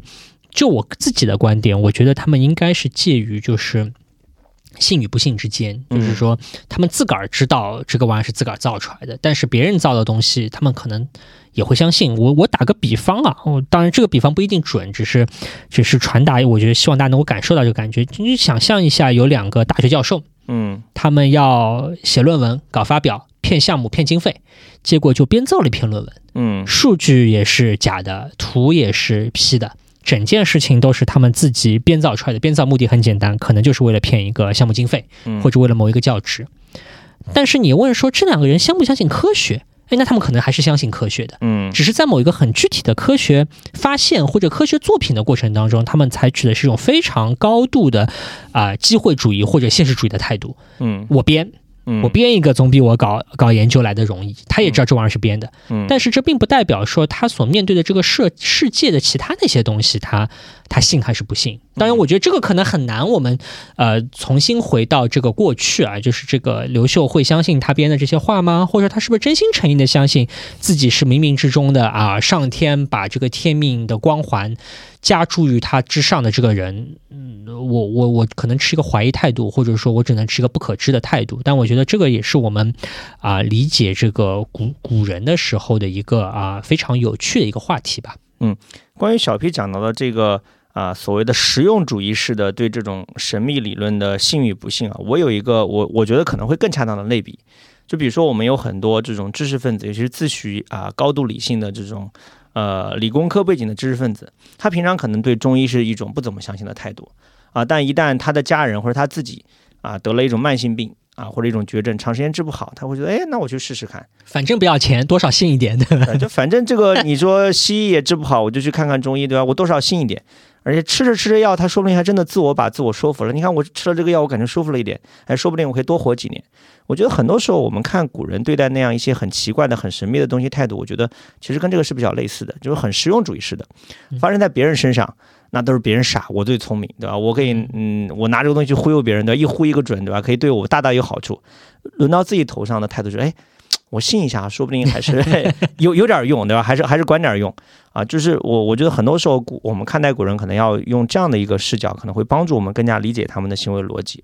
啊。我们前面其实呃聊了很多了，就是公孙述啊，这个刘秀啊，王莽。我这边稍微再补充一点啊，为什么刘秀对公孙述会下那么大的力气？因为公孙述的来头可不简单。啊，他的这个地盘是在巴蜀之地啊，巴蜀这个地方大有来头啊。我前面跟大家讲到这种，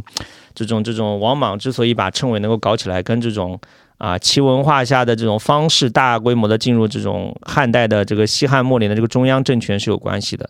啊。齐文化当中的阴阳家和方式当然是一个非常重要的一个这种称谓发展的组成部分，但是不可小觑的是巴蜀这个地方，它有它独立生长的这个。地方文化有几个，第一个是跟他们的自然环境相关，这个跟我前面讲到齐文化是类似的，对吧？巴蜀多山，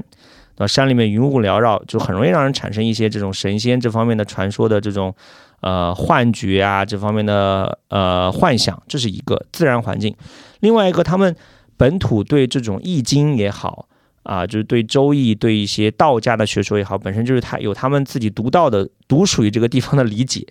啊，包括后续到东汉末年发展成五斗米教。啊，到后面道教的发展都跟这种巴蜀的本土的文化有关的，而且哪怕是巴蜀本本地的，他们对这种儒家经典的这个理解，有所谓的蜀学，有所谓的蜀学。所以你有了这些东西的加持之后，啊，那个称谓在西汉末年啊，在呃，在当时是全国遍地开花。那他来到这个这个这个这个巴蜀地区，就会诞生诞生出独属这个地方的版本的称谓。啊，所以公孙述搞起称谓来，那是一套一套，也很厉害。嗯，啊，就这个绝对是刘秀的一生之敌，劲敌。就当时刘秀是很慌的。刘秀其实他当时的武力是很强盛的，但他打公孙述之前，还要做一个非常充分的这种理论的和意识形态的准备，就是担心打不过公孙述啊。公孙述背后是有这个这个这个巴蜀文化、这个蜀学的加持的，本地的这个咒术传统的在那对，这个这个是很厉害的。为什么要讲到这个呢？因为会延展到我们待会儿还会小 Q 一下，因为我们聊的时间已经很久了，小 Q。一下就是到了这个呃东汉末年或者后东汉时期，就是三国时代啊，巴蜀这个地方依然有它很多的这种独属的这种称谓的传统，我们可以最后作为我们今天节目的一个收尾吧。对，我们可以很快速的讲一讲东汉末年啊，因为本来我们做这个话题是想聊三国的，结果一个不小心，三国没聊着，已经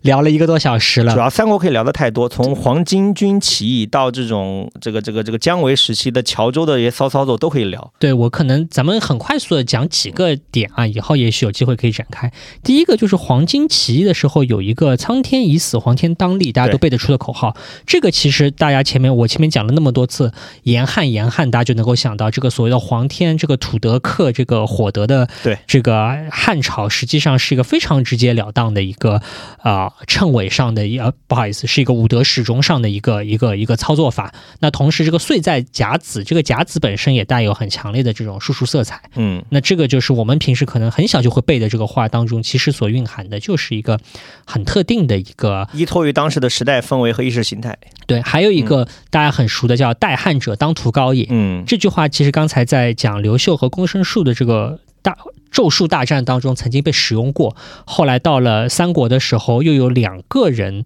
啊提出了这个观点，一个是袁术，嗯，袁术说这个代汉者当屠高是硬撑硬在自己身上，讲了两个理由，第一个就是当屠当屠讲的就是道路，嗯，它不叫袁术字公路吗？这个公路就是对应这个图字的。嗯，这是一个说法。第二个说法呢，就是说这个图这个东西呢，又对这个术，因为这个术也是一个法术，而这个图可以解释为这个道，道图，道图，这个术和。道或者说法术和这个道图之间呢，又有某种文字的对应关系。嗯，所以呢，袁术说好，代汉者当屠高呢是印在我头上的。但是我们后来知道，这个 真实的代代代汉的这个魏，他们有一套完全不同的解释。他们说这个代汉者当屠高说的是啥呢？他们说代汉者当屠高说这个当屠高说的就是这个雀。嗯，这个宫阙的阙啊是在马马路边上高高高大的一个东西，嗯，而这个魏呢就是阙。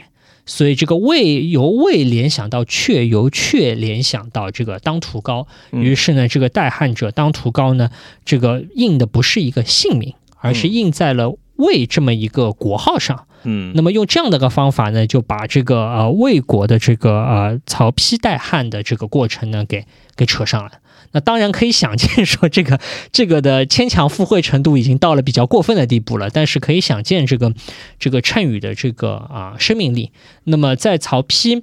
还有两则曹丕的轶事啊，我也可以一并说了，因为都和我们前面有有关。另外一个就是我们刚才讲这个东汉有呃东南有天子气啊，嗯，实际上这个话在曹丕本人登基的时候也被使用过，很奇怪。不仅孙权当时用过东东南，因为这个孙权确实在东南。当时这个曹丕本人登基的时候，也有人提出一个东西，说在建安三年的时候，东南曾经有天子气。对，因此这个天子是新的天子，想来不是皇帝。嗯，那不是皇帝的天子是谁呢？就是印在曹家人头上。对，那么这个这个东南有天子气比较勉强，但也但也靠上了。实际上，在曹丕称帝的时候，有大量的劝进的文章当中，同样是连篇累牍的引述了伪书和其他的一些这个啊。自然神秘主义的东西，还有就是，呃，刘备称帝的时候，实际上面大家也能看到大量的神秘主义论证，而且这些论证不仅是有。乔州这些这个神秘主义大师的这个佐证，还有一篇这个劝进的文章是由糜竺和诸葛亮这两位来来上的，里面同样是连篇累牍的引用了称谓。那当然，这个话是不是诸葛亮本人写的不知道啊，但是呃，可以想见这个东西顺应当时的意识形态，实际上是啊，所有人普遍性的相信的东西。嗯，所以呢，如果要以这个告终的话呢，我比较喜欢是引用这个《神文时代》这本书，嗯，当中有一个很简单的一个总结，就是说从汉朝到隋唐，实际上是存在着一个连绵近千年的儒家的神秘主义时代。对，谶纬纬学是经学的重要组成部分。当时许多其他的知识体系，比如天文、气象、音律、历法、祥瑞灾异、阴阳五行，啊，乃至许多的信仰体系，比如佛教和道教，无不与其紧密相关。那么这些知识和信仰共同构成了中古时代的知识世界和信仰世界。嗯，那么当我们现在来理解这个时代的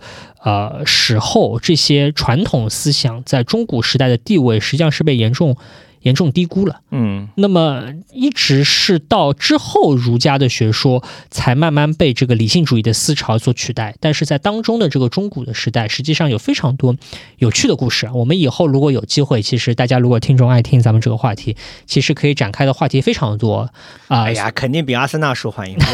别，咱们不提阿森纳，我们已经我们已经进入二零二四年了。我们我们希望阿森纳今年能够冠。我们要 Q 一些别的这个迫害一些别的受害者。我们说回正题，其实有很多。可以讨论的，比方说隋朝的时候，他们当时重新制定了音律。嗯，这个音律的制定完全是意识形态化的，而不是这个我们所说的这个艺术创作。嗯，那比方说这个观星，这个星象和这个地理分野之间的关系，我们以前看诸葛亮说夜观星象怎么观星，其实观星也是个很有趣的话题。啊。还有历法，那历史上面一代一代的考定历法的原因，不完全是一个我们现在所理解的世俗意义上只是大家日常生活的原因，包括古代的医学史里面有很多非常值得聊的东西，跟方术的关系之类的。对，所以说大家如果对这个系列有兴趣的话呢，我们还还有很多可以跟大家详细展开的话题。嗯，刚刚我再稍微补充一点啊，我觉得可以就作为一个收束了。就前面小 P 反复 Q 到的这个代汉者当涂高，就魏国的解释比较离谱啊，蜀国的解释就稍微丝滑一点。当时蜀国是什么情况呢？我们都知道，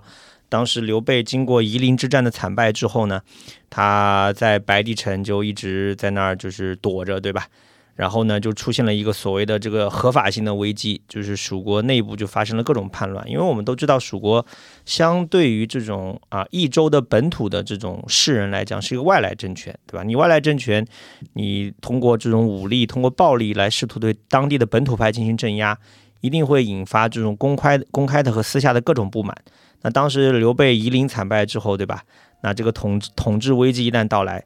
啊，就马上这种谶纬四起啊，就是谣言纷纷飞。当时他们本来就一直在私下议论说刘氏坐晋，所谓刘氏坐晋就是他的这个这个国命不长，对吧？要完蛋了。然后他们就对代汉者当涂高做了一个解释，叫做曹氏将要代汉。啊，就是这个时候你就会发现啊，他们对这种呃代汉者当涂高的这种解读呢，其实就直接对应到了刘备本人的这样一个他的这个呃命运啊，呃，包括当时还有那个曹魏又在对这个蜀汉展开这种啊 合并统一攻势啊，让他们归顺称藩啊，所以我们。呃，今天聊完这个这个称谓之后，大家再回看《三国演义》也好，或者《三国志》也好，啊，这种诸葛亮所谓的啊《出师表》当中所谓的“此诚危急存亡之秋也”，啊，除开这种武力层面上的啊这种军队层面上的惨败，还有一块大家可能没有注意到，是这种统治合法性危机上的问题，啊，当时这种称谓横行就能够充分的体现这一点，啊，包括前面小 P 讲到这种神文时代里面的理论啊，其实。我觉得后续如果我们有机会，我们可以聊聊宋代的学者，就所谓的宋儒啊，宋代的儒生，他们是怎么颠覆这个五德宗史说，然后建构起另外一套学说。他们最看不得汉儒搞这种神神鬼鬼的鬼玩意儿了，因为他们非常理性主义，他们确实很理性，他们要搞的就是正统论啊。我们今天在网上讨论，经常会有个梗叫做啊，自古德国之政莫如我朝啊，这个德国正不正啊？这个就是宋儒搞出来的正统论啊。这个正统论这一套一出来，基本上就把之前。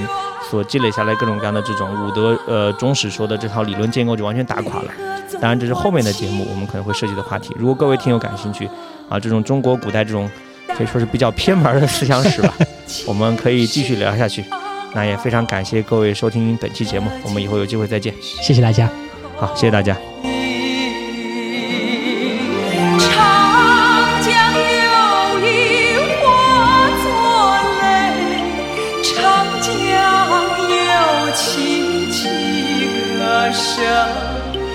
历史的天空闪烁几颗星。人间一股英雄气在驰骋